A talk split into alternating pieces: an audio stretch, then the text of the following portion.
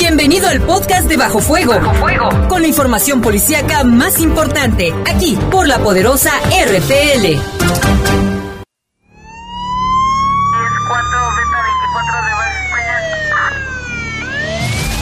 Los servicios informativos de la poderosa RPL presentan el noticiario policiaco de mayor audiencia en la región. Bajo fuego. Notas, comentarios y más. Jaime Ramírez, Lupita Tilano, Iván Rivera y Lalo Tapia. Trabajamos en conjunto para mantenerte informado de los sucesos más importantes ocurridos al momento. Ocurridos al momento. En Bajo Fuego, tu opinión es importante. Comunícate al 477-718-7995 y 96. WhatsApp 477-147-1100. En Bajo Fuego, la información.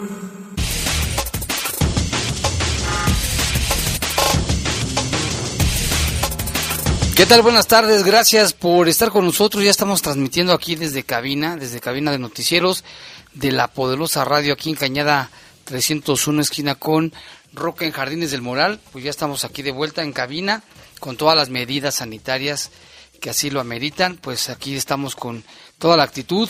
En los controles, Jorge Rodríguez Sabanero. En control de cabina está nuestro compañero Julio Martínez, el buen Kim. Yo soy Jaime Ramírez vamos es Brian. Hoy qué día es, martes, ¿no? Hoy es miércoles, hoy está Brian. Ya pierde uno la noción de los días, Jorge. Yo soy Jaime Ramírez, vamos a presentarle un avance, pero también saludamos con mucho gusto a nuestra compañera Lupita. ¿Cómo estás, Lupita? Con toda la actitud, bien lo mencionas, y también para que no se pierda la costumbre, hay que decirles cómo está la temperatura. Está bastante calor, a 31 grados centígrados, la máxima para hoy fue de 32 grados y la mínima de 13. Así que las recomendaciones de todos los días, ya vienen pronto las lluvias, recuerda que ya comenzaron desde el 15 de mayo, pero por el día de hoy no se ve que haya probabilidades de que llueva. Así es, Lupita, pero fíjate que yo en, mi carro, hace rato que vine, marcaba el termómetro 36 grados, ¿eh? Adentro del carro, pues yo creo que sí es cierto, porque estaba bastante caluroso. Yo creo que rebasamos en algunas zonas los 33 grados fácilmente. Pero bueno, vámonos con información. Se rompe récord de fallecimientos en un día en el estado de Guanajuato por coronavirus. Se registraron en las últimas horas nueve defunciones. Captura la Fiscalía del Estado bajo orden de, de aprehensión a Juan Carlos, inculpado de asesinar a un hombre. Esto fue en una tienda allá en Celaya. También investigan el homicidio ocurrido anoche en la colonia María Dolores aquí en León. Asesinan a cinco hombres en Celaya. Esto en diferentes hechos. Le tendremos todos los detalles. En información del país, detienen en Michoacán a un hombre que mató a tres maestras para robarlas. En información del mundo, protestan en Minneapolis por la muerte de un hombre negro tras ser sometido por un policía blanco, ya el FBI investiga este caso. Son las siete con dos, vamos a hacer una breve pausa, volvemos con los detalles de estas y otras noticias policíacas. Comunícate con nosotros al 477-718-7995 y 96. WhatsApp 477-147-1100. Continuamos en Bajo Fuego.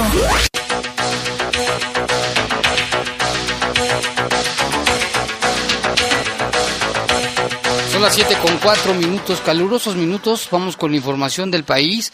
La Fiscalía General del Estado de Michoacán informó que detuvo a un sujeto presuntamente relacionado con el homicidio de tres profesoras. Esto ocurrió el pasado 18 de mayo en el municipio de Hidalgo, Michoacán. Las autoridades informaron que el 18 de mayo, aproximadamente a las 10 horas, hasta el domingo de las hermanas, hasta las 10 horas de ese día, las hermanas María Elena, María Refugio y Clemencia que llegaron ahí varios hombres quienes las amagaron y sometieron con armas punzocortantes. Esas acciones las realizaron para que les, dieran, les dijeran dónde estaban sus objetos de valor, además de despojarlas de las diversas alhajas que en ese momento portaban. Para evitar que fueran delatados, los individuos amordazaron y maniataron con unas cobijas y prendas de vestir a las hermanas María Elena y María del Refugio, quienes fueron estranguladas. Mientras tanto, Clemencia, a Clemencia le exigieron que les dijera dónde tenía sus objetos de valor. Hecho lo anterior, aventaron a la mujer a un sofá y le colocaron un cojín en la cara dándola por muerta, pero no se murió. Luego de apoderarse de joyería y dinero en efectivo, los agresores huyeron, en tanto que Clemencia, al notar que sus victimarios se retiraron, logró zafarse las ataduras y levantarse para pedir auxilio a sus familiares de quien, y quienes habían muerto.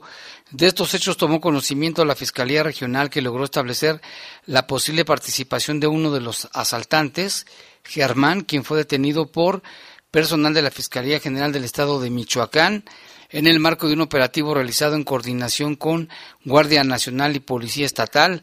El detenido a quien se le imputa el delito de homicidio calificado y robo ya fue trasladado a la cárcel. Faltan, faltan más de sus cómplices.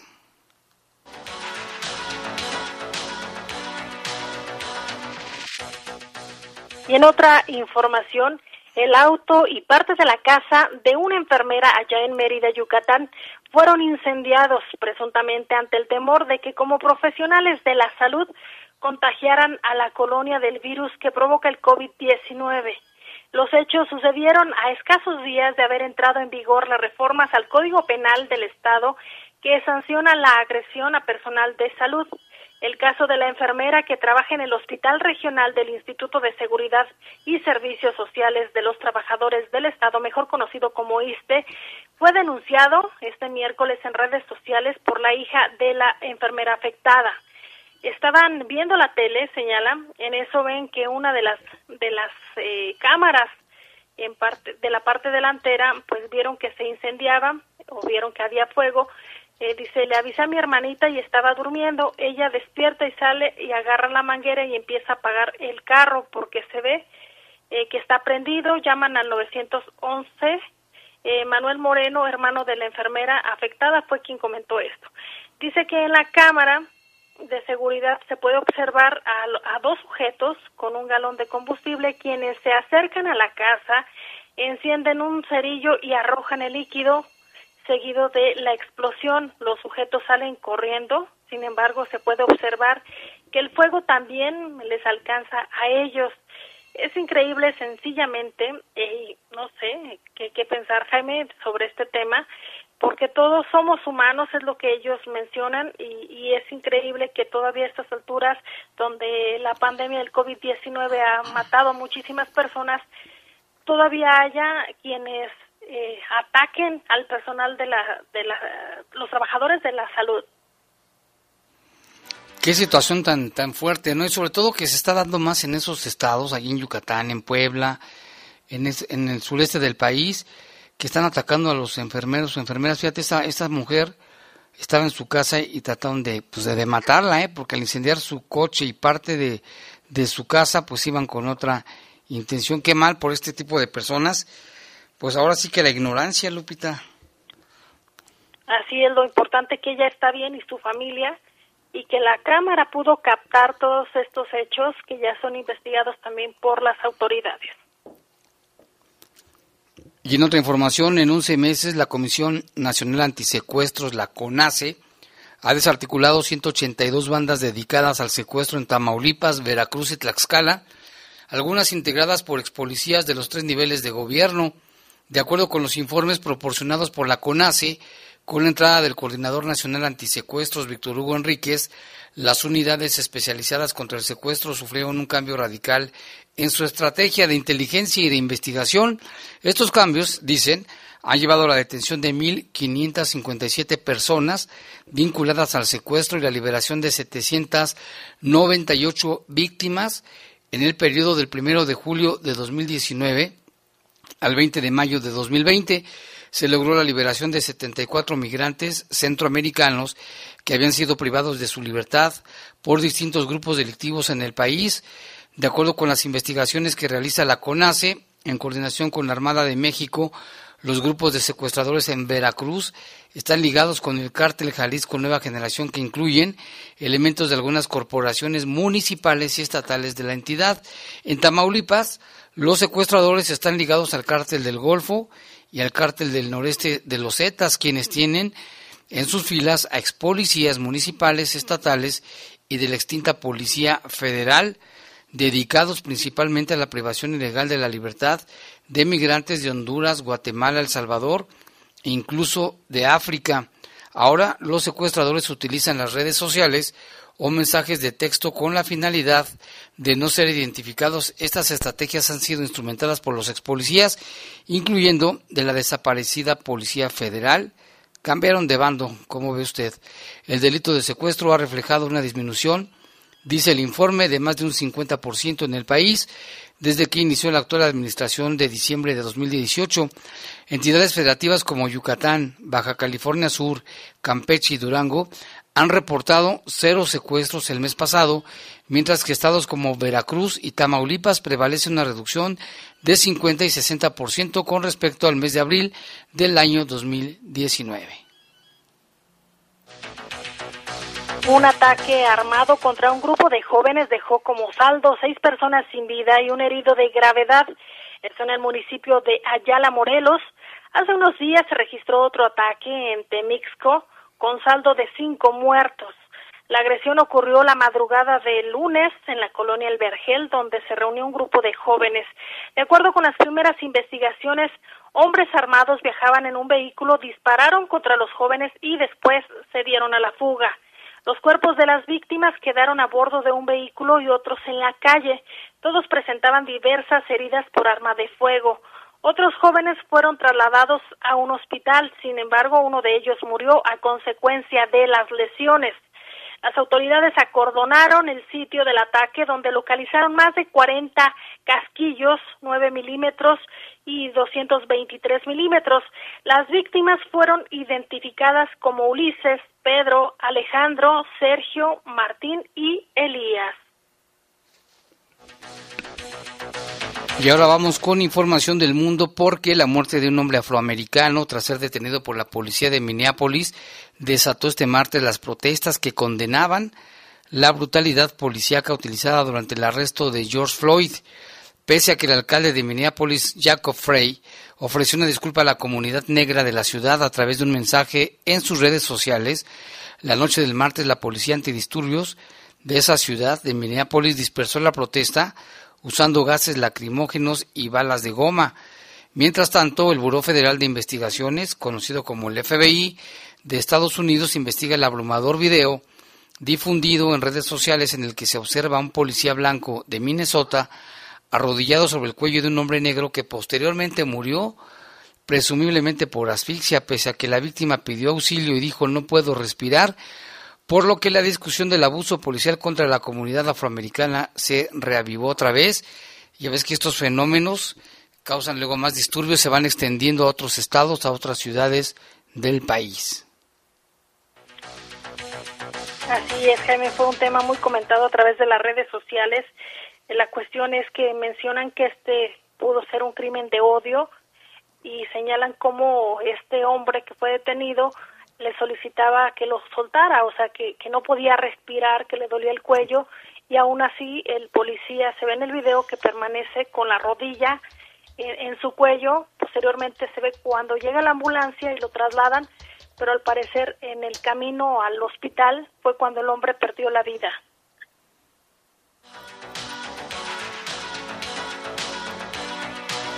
Y es más información también allá en, vámonos hasta España, porque comenzó este miércoles un luto nacional de 10 días por las víctimas de, de la pandemia del coronavirus COVID-19, el periodo de duelo oficial más largo durante la democracia española. Con motivo del primer día de duelo, el gobierno español convocó a un minuto de silencio este miércoles a las 12 horas local en memoria de las 27 mil 117 víctimas mortales que tendrá carácter general y extensible a todo el país. El presidente del gobierno español, Pedro Sánchez, guardó el minuto de silencio en el complejo de la Moncloa, mientras los reyes Felipe y Leticia y sus hijas, la princesa de Asturias y la infanta Sofía, guardaron un minuto de silencio desde el Palacio de la Zarzuela. El luto nacional iniciado en España pretende mostrar todo, dice el dolor, y rendir reconocimiento a quienes han muerto por la pandemia del coronavirus. Su recuerdo permanecerá siempre con nosotros, señaló en un mensaje en redes sociales en la víspera el mandatario español. La bandera de España ondea desde este miércoles a media hasta en la zona exterior de todos los edificios públicos, buques de la Armada, representaciones y misiones oficiales españolas en el extranjero y en el interior de los inmuebles tendrá prendido un crespo negro. El duelo por los fallecidos por COVID-19 que estará vigente hasta, hasta el mes de junio, hasta el sábado 6 de junio, va a ser el más prolongado de la etapa democrática de ese país, de España, cuando fallecieron los padres del rey Juan Carlos y don Juan y doña María de las Mercedes. Fueron siete los días de duelo, mientras que con los atentados del 11 de marzo y los de Barcelona, el accidente de Spanair y la muerte de los expresidentes Adolfo Suárez y Leopoldo Calvo Sotelo, se establecieron tres días. Sí es el duelo más largo desde la época democrática en España. Oye, Lupita, y el tema de, del lanzamiento del cohete, pues no, no se llevó a cabo, se, se pospuso, ¿no? Así es, Jaime. Iba a ser algo histórico para los Estados Unidos. Ya todo estaba listo para que la NASA pues, eh, despegara la cápsula SpaceX. Eh, se decía que, todo dependía también de las condiciones del clima y, por cierto, fue eso que impidió, impidió que se lanzara esta esta misión al espacio. Eh, hace rato nos platicaba el, el, astronauta mexicano José Hernández la importancia que representa para Estados Unidos toda la preparación que tienen estos astronautas y que ahora lo que llama la atención es precisamente eso, que se le deposite toda, toda esta confianza a, a esta compañía, que es una compañía privada y que se está invirtiendo muchísimo dinero, Jaime, para poder realizar esta misión eh, que tiene como destino la Estación Espacial Internacional. Y pues dicen que si todo sale bien y las condiciones del clima son favorables, posiblemente el próximo sábado, ahora sí, se haga este lanzamiento.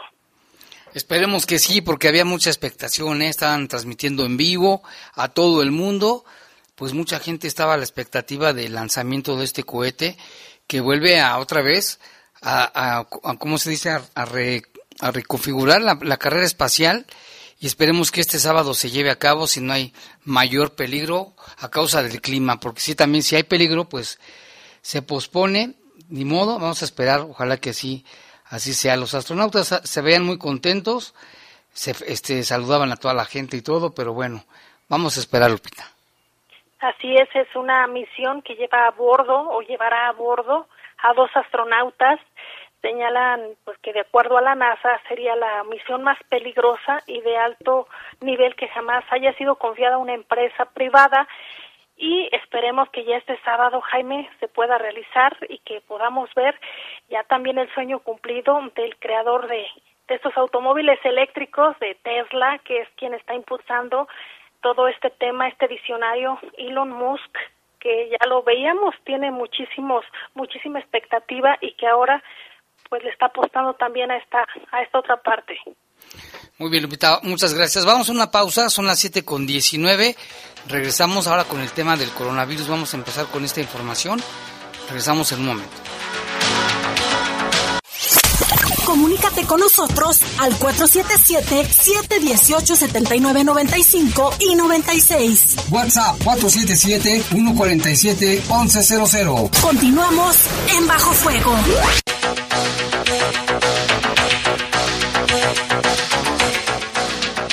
Y en este momento son las 7 de la tarde con 20 minutos. Tenemos en la línea telefónica al doctor Daniel Díaz Martínez, secretario de Salud, a quien saludamos. Ya estamos en cabina, doctor. Muchas, muchas gracias por estar aquí con nosotros y buenas tardes. Gracias, Jaime Lupita, por la invitación, siempre a sus órdenes. Gracias por el espacio. Oiga, doctor, pues queremos preguntarle, este, a ciencia cierta, ¿qué, ¿en qué estamos parados en este momento? Se habla de los semáforos, se habla de la reactivación económica, pero vemos que lamentablemente los contagios han ido en aumento, como que se relajó más todavía, si ya estaba relajada la, la ¿cómo se dice? Lo que la, las personas realizaban, pues ahora lo vemos más y los resultados pues están en los fallecimientos y en los contagios. Sí, Jaime, estamos justamente en el escenario de más transmisión entre las personas. El virus circula ya prácticamente en todos los municipios del estado de Guanajuato y como hoy eh, todos pudimos darnos cuenta, rompimos récords de fallecimiento, no llegamos a nueve defunciones, lamentablemente estas están ocurriendo en diversos municipios, están ocurriendo en todas las instituciones eh, sanitarias y pues es la información que queremos nosotros compartir y aprovechar para enviar un mensaje, decirle a las personas que no bajen la guardia, como lo platicábamos incluso fuera del aire, no nadie ha dicho que esto ya se terminó. Estamos eh, diciendo que vamos a, desde luego, favorecer el cuidado de la salud, de la vida de las personas. Ahí están los números, esta información que nos debe eh, ser conscientes como ciudadanos, tener responsabilidad para cuidar la salud de nuestros seres queridos, que ojalá no formen parte de las estadísticas. Nadie ha dicho que la contingencia ya se terminó, que podemos bajar la guardia. Y este programa, este plan de reactivación económica que desde luego estamos muy conscientes del impacto que ha tenido no solo para Guanajuato, está pasando en México, está pasando en el mundo. Y si queremos salir adelante, tenemos que ser solidarios, tenemos que organizarnos, que disciplinarnos porque vienen todavía algunas etapas difíciles de transmisión y hemos visto cómo en algunos municipios se ha relajado la guardia y eso no es lo más recomendable. Estamos en fase de transmisión, Jaime. Doctor, ¿esto a qué se debe? ¿A que desde días pasados, de 14, 10 días pasados, hubo un relajamiento precisamente en cuidarnos? Mira, pues sí vemos una etapa muy marcada a partir del 10 de mayo, cuando se relajó por primera vez en algunos lugares la guardia, que se realizaron incluso algunas reuniones familiares, sí se observa en función de los periodos de incubación una etapa muy, muy marcada, un crecimiento más acelerado a partir de esa fecha. Y desde luego que en el análisis de este panorama epidemiológico que hacemos todos los días identificando zonas de riesgo, sí identificamos que es el incremento de la movilidad particularmente de las personas que se han contagiado al salir de su casa sin tener una actividad esencial eh, por la cual debieron salir. Y doctor, entonces estamos todavía no llegamos al famoso pico, todavía Guanajuato no se encuentra en esta etapa porque sabemos que cada estado del país o cada región es diferente.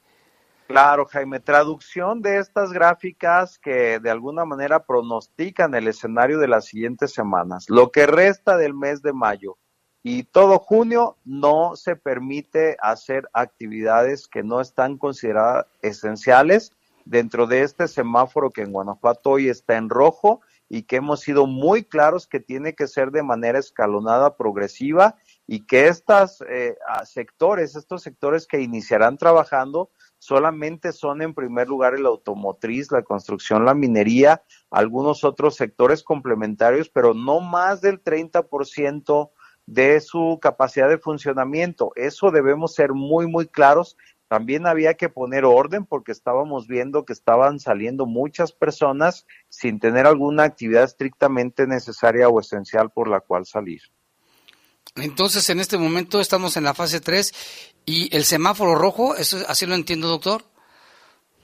Sí, el semáforo está en rojo, seguimos en fase 3, estamos ya en la fase de mayor transmisión. La tasa de transmisión nos ha hecho tener entre 60 y 100 pacientes al día, como lo hemos publicado, y lamentablemente también se incrementa el número de personas que han perdido la vida. Entonces, cuidemos nuestra salud entre todos, seamos solidarios para mitigar, desde luego, el impacto económico. Yo no quisiera cuadrarme porque he recibido muchas llamadas, muchos mensajes diciéndome, doctor, pero usted no comprende que yo tengo que salir a trabajar, pero que salga solamente la persona que tiene esa necesidad de ir a conseguir alimento, víveres, y no que salgamos eh, como si estuviésemos de vacaciones. Se están infectando niños y ellos nosotros supondríamos que están en su casa, dado que todavía no se reactivan las actividades en las escuelas, no son vacaciones y sin embargo estamos llegando a confirmar menores de edad prácticamente todos los días. Secretario, buena tarde. Ah, está Lupita. También preguntarle, eh, mire, ya, ya hemos tenido varios comentarios de la gente que nos dice que hay muchísimas personas en la calle que no están cumpliendo las normas sanitarias, pero por otro lado, usted hacía la recomendación no, no, todavía no se puede bajar Una la guardia. disculpa, Jaime, no la escucho, Sí, perdón. sí tenemos problemas de la comunicación, doctor. Sí. Decía Lupita que las recomendaciones, si, si podía reiterarlas de nueva cuenta, doctor. Sí, claro, muy importante enfatizar en no bajar la guardia en las medidas de higiene, lavado de manos, uso de alcohol en gel, la famosa etiqueta respiratoria, ¿verdad? No toser, no estornudar sin cubrirse la nariz y la boca. Hay que utilizar un cubrebocas, pero sin confundirse que al utilizar un cubrebocas ya podemos salir a la calle. El virus también entra por los ojos. Hay que repetir esto, lavarse las manos con mucha frecuencia. Es igual de efectivo el agua y el jabón que el alcohol en gel y desde luego no salir si no se tiene una necesidad, no se expongan, no expongan, no expongan a sus seres, seres queridos y manténganse bien informados por favor para que esta situación de la desinformación, de la ansiedad, de las ganas de querer salir, cuando no hay un escenario totalmente seguro, nos gane y ponga en riesgo pues nuestra salud. Pues ahí está el llamado una vez más, no se nos olvide, regresemos a lo que estábamos haciendo hace unos meses, la sana distancia, el cubrebocas que funciona, pero también dice que los ojos podemos usar ahí las caretas que se andan usando o algunos lentes, los que no necesitan aumento, pues unos lentes nada más para cubrirse también. Sí, sí, estos lentes de seguridad que hoy también están disponibles funcionan. Hay que tener el cuidado nada más de no estar manipulando, tocando el cubrebocas y los lentes y ese lavado de manos frecuente ayuda muchísimo, ¿verdad? Hay que ir a aprender a vivir en esta, entre comillas, nueva normalidad que implicará todos estos elementos de seguridad sanitaria, de filtros, de hacerse un autodiagnóstico, de acudir al médico con la mayor oportunidad posible, de estar muy pendiente de la información de la Secretaría de Salud, de los sitios oficiales que está disponible y que todos ojalá podamos colaborar de manera responsable, haciéndonos promotores de estos estilos de vida saludables. Hay que dejar de fumar, hay que tener buena educación en materia de salud también eso es para todos, eso es universal, es un llamado que ha hecho incluso la Organización Mundial de la Salud y que nosotros la hemos estado haciendo, repitiendo constantemente, haciéndola llegar a todas las familias guanajuatenses. Nosotros no vamos a bajar la guardia.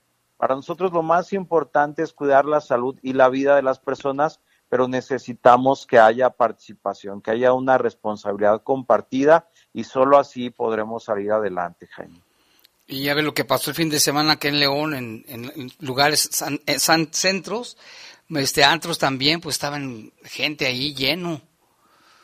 Sí, hombre, sí, ahí hubo igual una interpretación eh, hasta cierto punto a conveniencia de algunos sectores, pero bueno, esto se podrá hacer en la medida en que tengamos esos protocolos que deben de tener todos estos centros, empezando por las actividades esenciales y dejando para el final las actividades que no se consideran esenciales, no que no sean importantes, ojalá las personas nos comprendan en ese sentido, nosotros también tratamos de ser empáticos, pero es una cuestión de organizarnos, ¿verdad? De ser solidarios y que no pongamos en riesgo con este tipo de actividades que mientras haya oferta va a haber demanda y entre más demanda hay, pues lógicamente va a haber más oferta ojalá este, seamos conscientes de que en una salidita nos puede cambiar la vida totalmente.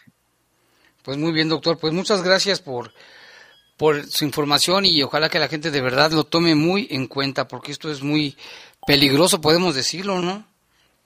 Es realmente peligroso. Lo que estamos poniendo en juego no solo es nuestra salud, sino también la vida. Es lamentable tener más de 120 fallecimientos en este estado. Quizá como las personas ven que no tenemos un sistema de salud saturado como en otros países, pues creen que no pasa nada hasta que tenemos alguien en nuestra familia, un conocido, un compañero de trabajo.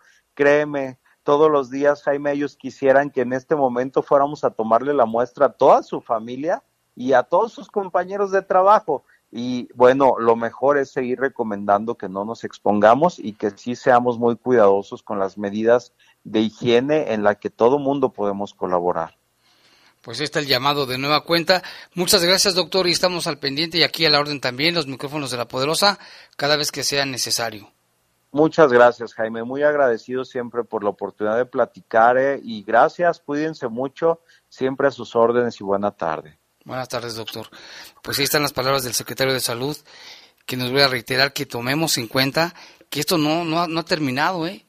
La, la sana distancia debe continuar, cuidarnos mucho y también es que hay mucha gente que puede estar asintomática y llegar a su casa y contaminar a sus papás, a su esposa, a sus hijos, en fin, tómenlo en serio en cuenta.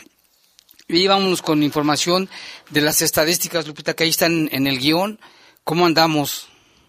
A nivel estatal, Jaime, van 127 defunciones. Eh, respecto a los casos de transmisión comunitaria, van 1.414. En cuanto a los casos confirmados, 1.564 casos en investigación 715, los casos recuperados ya son 488. Es importante mencionar que siguen en incremento para que, como ya lo decía el secretario de Salud, hay que cuidarnos. En cuanto a las defunciones a nivel nacional, suman ya 8.597.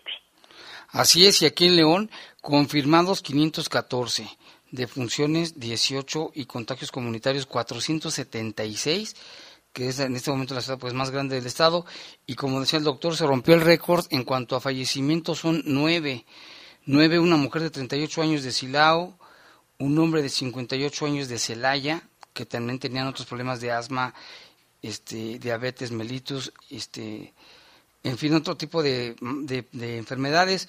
Otro hombre de 60 años, residente de Irapuato, con obesidad, enfermedad cardiovascular. El quinto es un hombre de 85 años, residente de Victoria. Él presentaba comorbilidades de hipertensión arterial.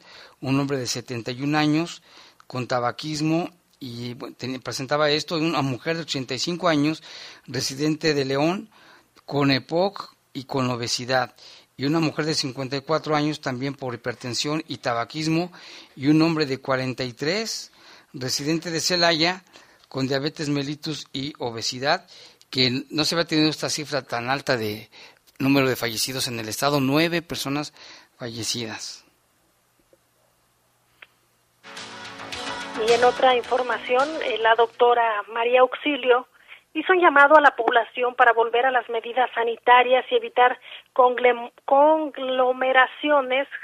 Eh, pues vemos que hay muchísima gente en la calle y ella hace esta invitación ella decía que pues en días pasados se han incrementado los contagios por COVID-19, así que hace un llamado a la ciudadanía. Están los hospitales, tanto y sobre todo los del sector salud, IMSS, ISTE, Secretaría de Salud, ya con una capacidad prácticamente muy elevada de pacientes que están en terapia intensiva se trata de que, aunque ya están dando el aviso de que regresemos personas que estaban en cuarentena, digo regresemos porque hablo en plural, aunque nosotros los médicos pues no hemos dejado de laborar, somos personas que gracias a nuestra profesión, a nuestra vocación, estamos de pie en instituciones públicas o privadas y de verdad damos nuestra vida por, por los pacientes, pero también les pedimos que se cuiden más, que no lo dejen a la deriva,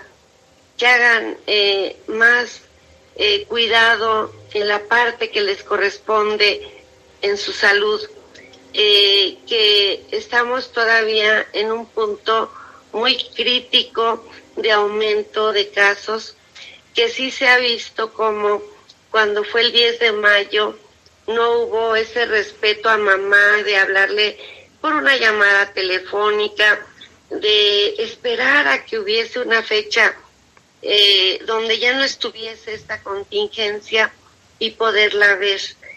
Para mí el Día de la Madre son los 365 días del año, no solo el 10 de mayo. Y muchas personas realizaron reuniones y, eso, si sabemos que este virus se contagia a la persona y pueden pasar 14 días en que empiecen a tener síntomas, ya sea los primeros días o durante esas dos semanas, pues ahora justamente desde este fin de semana a hoy estamos teniendo mayor incremento de casos. Y esto puede ser que como la mayor parte aquí en el estado son recientemente de contagio comunitario, pues eso va a hacer que se aumenten más los casos y que pueda haber tristemente más defunciones. No, pues está el llamado entonces para la gente que nos está escuchando. ¿Qué le dice, doctora? Que por favor no eh, pierdan esa disciplina que se inició hace dos meses, hace un mes. Todavía nos falta tiempo para que relajemos completamente esa atención hacia nosotros. Eh, el domingo justamente yo tenía que ir a ver un paciente y en un trayecto de un par de cuadras en el Boulevard Adolfo López Mateos vi como 15, 20 autos y nadie traía su cubrebocas. Al momento de subir a un autobús no están guardando la debida distancia. Las personas no usan cubrebocas. Entonces, si la mamá o el papá no tiene ese cuidado, los pequeños o los jóvenes tampoco lo van a realizar. Pues está más claro ni el agua lo que está diciendo la doctora para que lo tomen en cuenta. ¿Cómo ves, Lupita? Sí, hay que estar muy, pues muy pendientes de estas recomendaciones, Jaime, pero sobre todo de ser conscientes que puede ocurrirnos a cualquiera de nosotros, que somos vulnerables y qué bueno que personas como la doctora se tomen el tiempo para darnos también su opinión.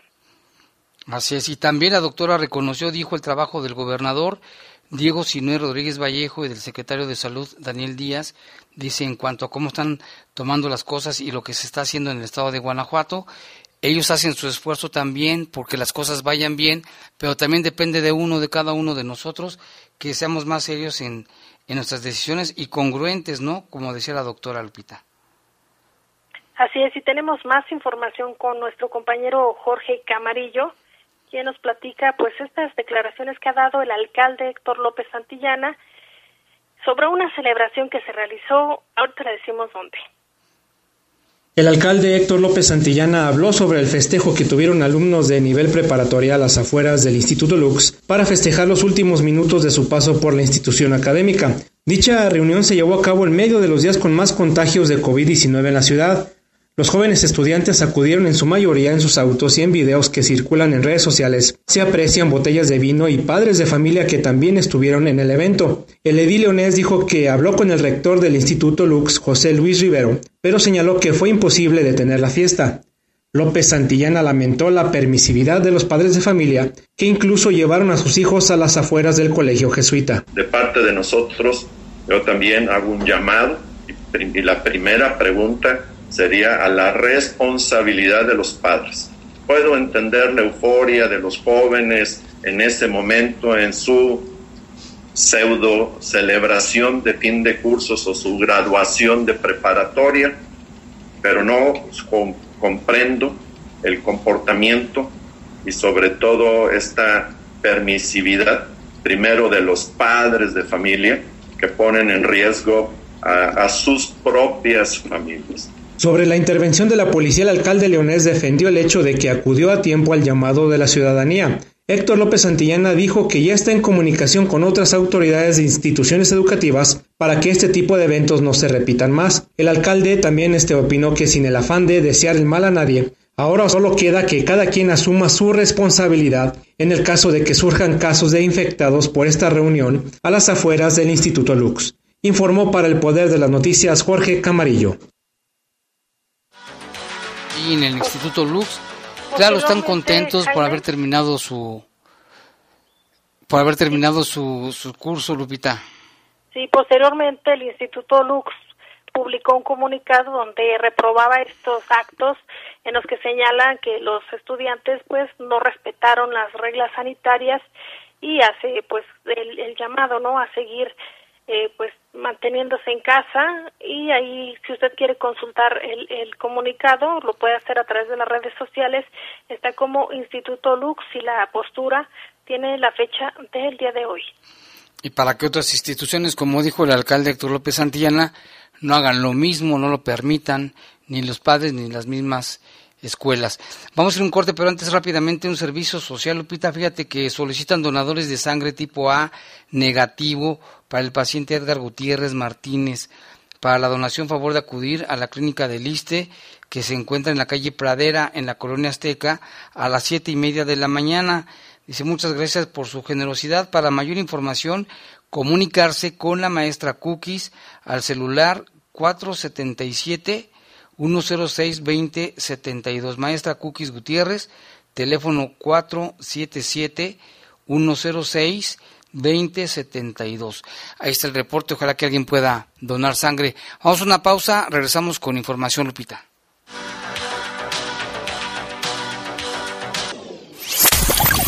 Comunícate con nosotros al 477-718-7995 y 96. WhatsApp 477-147-1100. Continuamos en Bajo Fuego.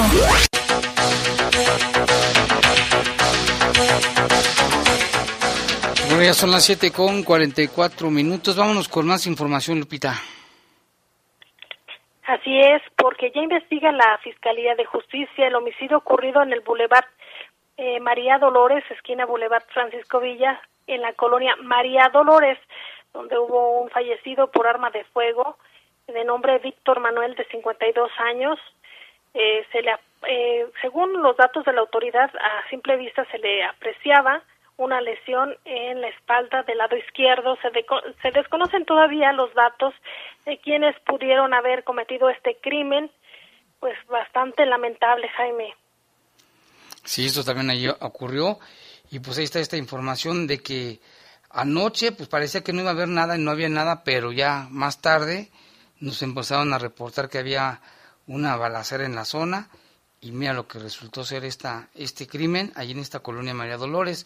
Y otra información en Santa Fe, esquina con, a ver, aquí es que ya se me perdió aquí, Santa Fe, esquina con Lomas de Bugambilias, un hombre lesionado por proyectiles de arma de fuego, que no estaba identificado, no se, no se identificó, dónde tampoco, en qué lugar parte tenía las lesiones. Los probables responsables iban a bordo de una motocicleta negra de color rojo y en el lugar se localizaron aproximadamente cuatro casquillos percutidos de arma corta y se canalizó a la fiscalía para su correspondiente investigación. Y de igual forma, autoridades municipales lamentan el fallecimiento de Fernando Acuña Guerrero. Él fue víctima de un infarto al miocardio. Era suboficial, le decían el lobo, y de acuerdo con la información de su familia, salió de turno de la delegación Oriente, llegó a su casa, se fue a dormir, pero ya no despertó. Fue trasladado a la clínica T53, pero ya nada se pudo hacer porque el suboficial ya había perdido la vida de acuerdo con sus compañeros, era un hombre íntegro, buen amigo, entregado en su casa y en su trabajo. Tenía en la corporación más de 20 años de servicio.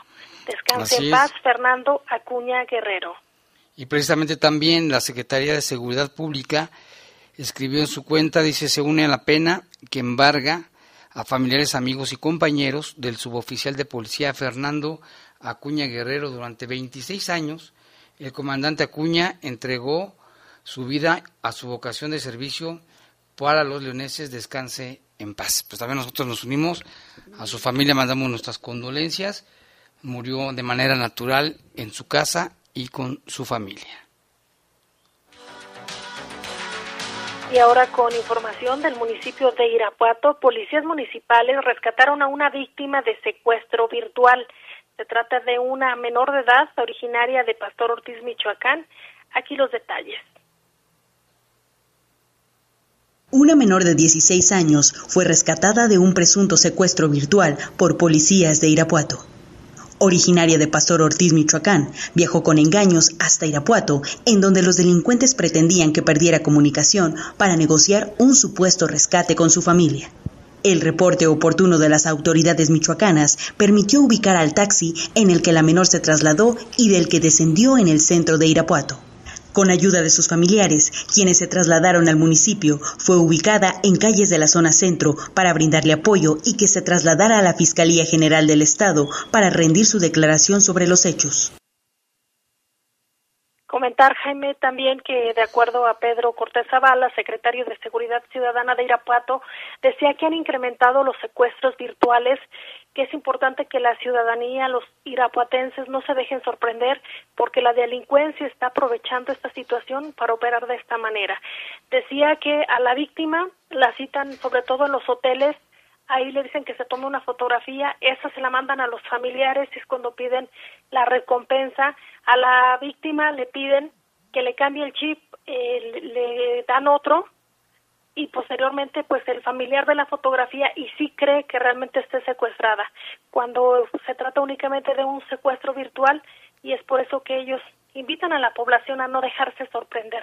Ahorita como parte de los operativos que están realizando, en cuanto tienen algún reporte de este tipo, eh, empiezan a buscar en todos los hoteles para de esta forma poder eh, rescatar a la víctima que pudiera encontrarse en esta situación. Así es, se está dando otra vez y en muchos casos o en algunos casos también están coludidos empleados de los hoteles. Eso nos platicó un amigo que se había ido a Guanajuato y la única manera en que se pudieron enterar era de que porque él se había ido a Guanajuato y de ese hotel le hablaron a su familia, total que a él le quitaron 70 mil pesos. No se deje sorprender y, pero lamentablemente, como tú dices, Lupita, están volviendo, pues se puede decir atacar así, porque están otra vez molestando a la gente aquí en el estado de Guanajuato. Tengan mucha precaución. Y vamos con más información. Ayer también le, comentábamos de un accidente, de un choque entre una patrulla y un camión urbano aquí en la zona centro de León, bueno, en la calle Hernández Álvarez, esquina de en San Juan de Dios. El choque resultó lesionada una mujer, una joven que iba en el camión, pero también se informó que los policías no eran de León, eran de Romita. Eh, pensábamos que nosotros que era de León, pero chocaron ahí en esa en esa calle, camión número económico LE 442 de la ruta 80, el conductor se llama Osvaldo de 26 años y la patrulla era la número 2724, pero del municipio de Romita y el conductor era Roberto Carlos de 28 años de edad. Y mire, nuevamente el crimen vuelve a atacar allá en el municipio de Celaya, de acuerdo a información de la Secretaría de Seguridad Ciudadana, señala que en hechos distintos cinco hombres fueron privados de la vida en el municipio y de acuerdo con esta información se, se montó un operativo en distintos puntos del municipio con la coordinación estatal y federal se implementaron los operativos y se tuvo el siguiente resultado. Eh, señalan que en el primer hecho eh, ocurrió el miércoles, día de hoy, se reportó eh, al sistema de emergencias 911 que había detonaciones de arma de fuego en las inmediaciones de la colonia Benito Juárez. Al, lugar pues, se trasladaron el personal de policía municipal y al llegar al domicilio ubicado sobre la calle Presa Peñuelitas, eh, se encontraron con paramédicos de Cruz Roja quienes corroboraron que efectivamente en el interior eh, de, una vivienda se encontraban cuatro personas sin signos vitales. Asimismo, trasladaron a una quinta eh, persona, un quinto lesionado, a un hospital, se desconoce cuál por cuestión de seguridad. En un segundo hecho, sobre la calle Emeteria Valencia, Valencia perdón, esquina con Boulevard Adolfo López Mateos, también localizaron un hombre sin vida al interior de una camioneta Ford color gris. Se sabe que minutos antes fue atacado con arma de fuego por personas desconocidas, por lo cual se solicitó el apoyo de las unidades de emergencia. Los lugares de los sucesos quedaron a cargo de elementos de la Fiscalía General del Estado de Guanajuato, quienes ya realizan las investigaciones pertinentes a fin de esclarecer los hechos, siendo dicha instancia quien podría proporcionar todos los datos de la identidad de estas personas, Jaime.